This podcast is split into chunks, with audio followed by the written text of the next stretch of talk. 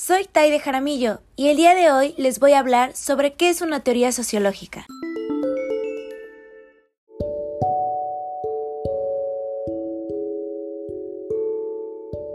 Empezaremos por decir que en términos generales, una teoría se define como un conjunto de conceptos, proposiciones y definiciones que se encuentran vinculadas entre sí y que son recogidas desde un punto de vista sistemático, con la intención de explicar un fenómeno.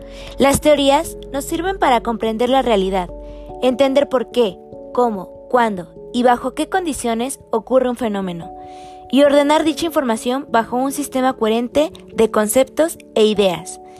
Una teoría efectiva vincula el mayor número posible de fenómenos observados con leyes particulares.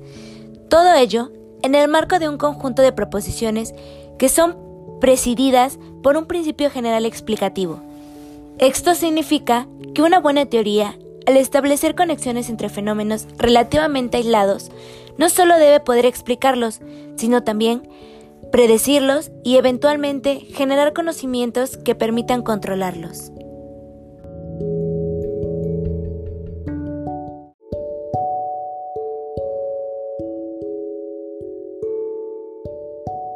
Un aspecto importante cuando se habla de las teorías es el que se refiere a su grado de validez. Se dice que una teoría es válida cuando las explicaciones de tipo lógica causal que propone son coherentes con la observación empírica del fenómeno analizado y cuando no existen otras conjeturas e hipótesis más plausibles o mejor fundamentadas que sugieran que la descartemos. Por supuesto que resulta muy complicado, y más en las ciencias sociales, hablar de teorías absolutamente válidas. No de ellas es que expliquen o predigan con cierto grado de certeza los fenómenos analizados y que refuten o corrigen si es que las hay. Las teorías alternativas que aborden el mismo fenómeno estudiado.